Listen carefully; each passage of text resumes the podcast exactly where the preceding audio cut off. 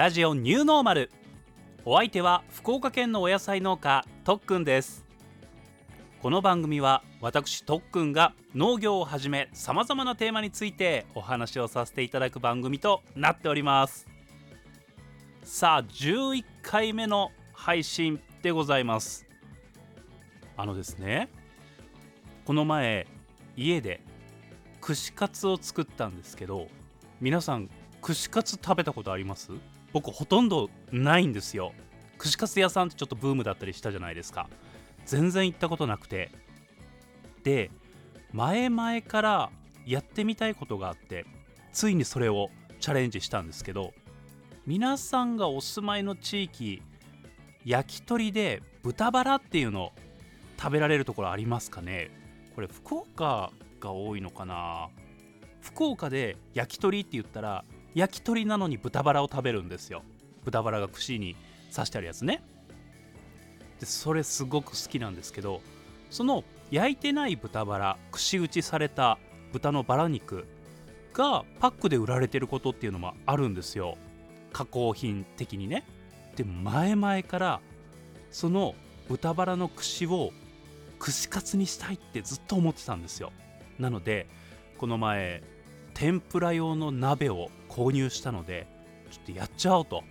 卓上コンロの上にその天ぷら用の鍋で油たっぷり入れて豚バラの串に衣をつけて揚げるっていうのをやってみたんですよ。他にもエリンギと、えー、ニンニクこれはもう素揚げにしました。もう串だけ刺してね。で冷凍のエビフライあと揚げるだけだよってやつが売ってるんですよね。それを買ってきてあとはうずらの卵を茹でて皮を剥いて2つずつ串に刺してでパッター液つけてパン粉つけて。ねえ準備しました。あでもさうずらの卵たまに青いよね。怖いなと思って調べたんですけど別に悪いもんじゃなくてそういうものらしいです。なんか遺伝の中でブルーの卵を産む系統がいるらしいです、うん、しかもその青色の卵はネイティブアメリカンの言い伝えで幸せを呼ぶというふうに言われてるそうなので今になって考えてみるとラッキーでした。うん。そんなうずらの卵。あとねスルメイカが1杯190円で売ってたんですよ。結構新鮮で大きいやつが。なんとなくそれに惹かれて買って初めてさばきました。でそれも串にさばいて、えー、いい大きさに切ってでゲソとかも串に刺して揚げるだけっていう状態にしたんですよね。でも肝がもったいなかったんでちょっと肝と身の部分をあえて肝焼きとかしてねつまみにして。でいざ串カツを揚げちゃおうということで揚げたんですよ。これみんなやったがいいですよ。お家で串カツ二度漬けし放題ですよ。別に二度漬けしたいわけじゃないんですけど。これはねちょっとね楽しかったですね。で美味しくてサクサクの揚げたてをお家で食べられるということで皆様ぜひ串カツいかがでしょうか？お家で。たけのこもねあるよね。たけのこ今度しよう。2週間に1回ぐらいちょっとしそうなペースでハマっております。ということで今回も始めてまいりましょう。ラジオニューノーマル第11回スタートです。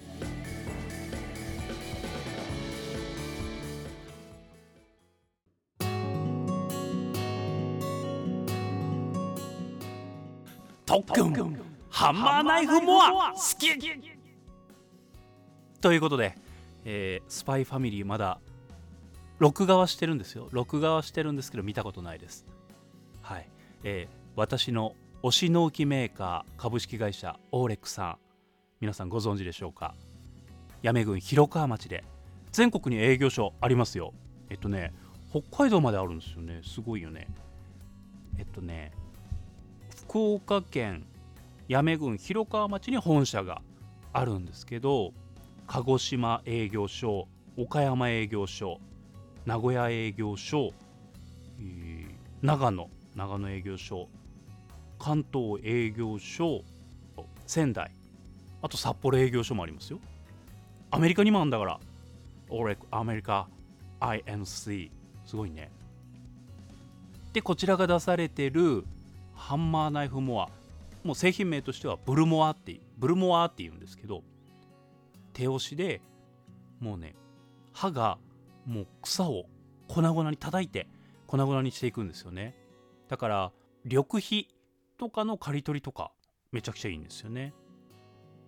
うん。他にもねあぜ道を安全に草刈りできるスパイダーモアとか常用草刈り機のラビットモアとかラジコンタイプのスパイダーモアとかも販売されてますね。草と共に生きるオーレックさん大好きなんです。なんでこの話をしてるかと言いますとこの時期めちゃくちゃもう草の勢いすごいじゃないですか。で暑くなる前にねまず買っておかないとって思って草刈りが始まるわけなんですけど去年このブロモア購入したんですね。そしてまあ昨年から少しずつ使ってるんですけど本格的な草刈りシーズンが来たのって今回初なんですね。もう楽でびっくりしました。3単分の草刈り。3単もうちょいあるな。うん。ぐらいの草刈りが半日かける2ね。丸1日やればもう3単余裕で終わっちゃうっていうぐらいなんですけど体の疲労感ほぼなし。でゆっくりゆっくりそうね。うん、歩くスピードぐらいの速さで設定してたんでウォーキング気分で。でね iPhone の健康管理のアプリもよく歩いてるね頑張ってるねって褒めてくれるしこれ私10年目でようやく購入したんですけど新規収納の方はもうこれ絶対買った方がいいと思うっていうぐらい。もしくはどこかでレンタルだったり友人お友達の農家さんが持ってあったりしたら借りれる状態があれば絶対使った方がいいと思いますよ。で私が知らなかっただけかな。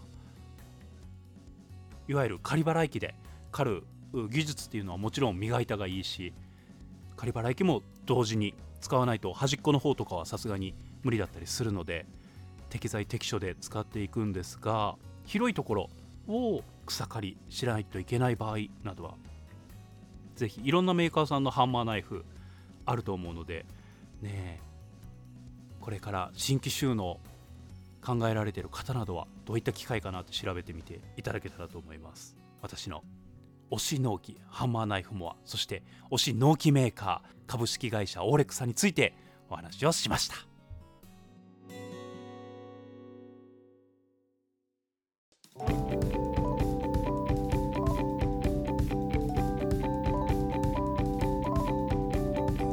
メッセージありがとうございます。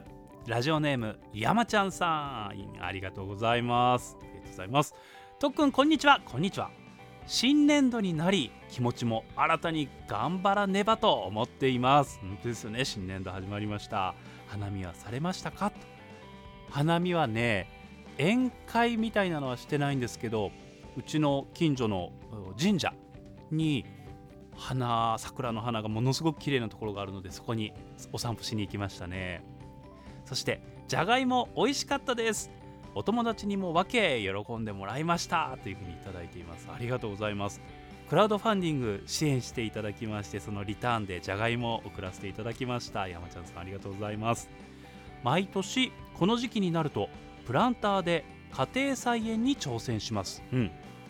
去年はゴーヤにきゅうりミニトマトパセリやピーマンにネギなどを作りました。しかしゴーヤやキュウリは花が咲きますが実にならず。ミニトマトはたくさん実をつけましたが硬かったです。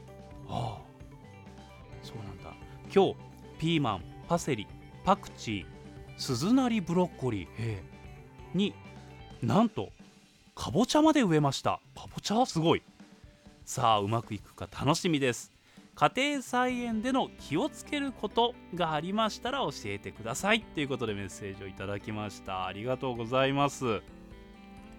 ゴーヤキュウリ花が咲くけど実にならなかった。なんでだろう。どのくらいのプランターを使われて使われてたんだろう。もしかしたらもう少し大きいプランターでこの2つは育てていただくといいかもしれないですね。水の管理の部分もあるんじゃないかなという気もいたします。ミニトマトたくさん実をつけたが硬かったとのことなんですが今皮がすごく柔らかい品種とかも出てるんですよ。プチプヨとかいう名前の名前で販売されてる品種とかすごく柔らかいですね。そういった品種選びもいいかもしれません。かぼちゃ。何の品種を植えられたんだろう。いいですね。ほんとピーマンも結構しっかり取れますもんね。パセリパクチー。鈴なりブロッコリー鈴なりブロッコリーを初めて聞きました。ね気をつけることか。やはりプランターなので水が切れてしまうっていうのは多いですよね。一方水が雨の日溜まりすぎてしまうっていうこともあるのでそのプランターの排水口サイドにあるのかそこにあるのかどのタイプかわからないんですがしっかり水持ちと水はけっていうのは注意してよく観察してあげる方がいいかもしれないですね。うんうんはまたどういう風に育っているかぜひぜひ教えていただきたいと思います山ちゃんさんああとねもし今年ミニトマトまたリベンジされるとすればぜひ一緒にコンパニオンプランツっていう形でバジルを一緒に植えてあげてください。お料理にもね一緒に使えますので相性バッチリでございます。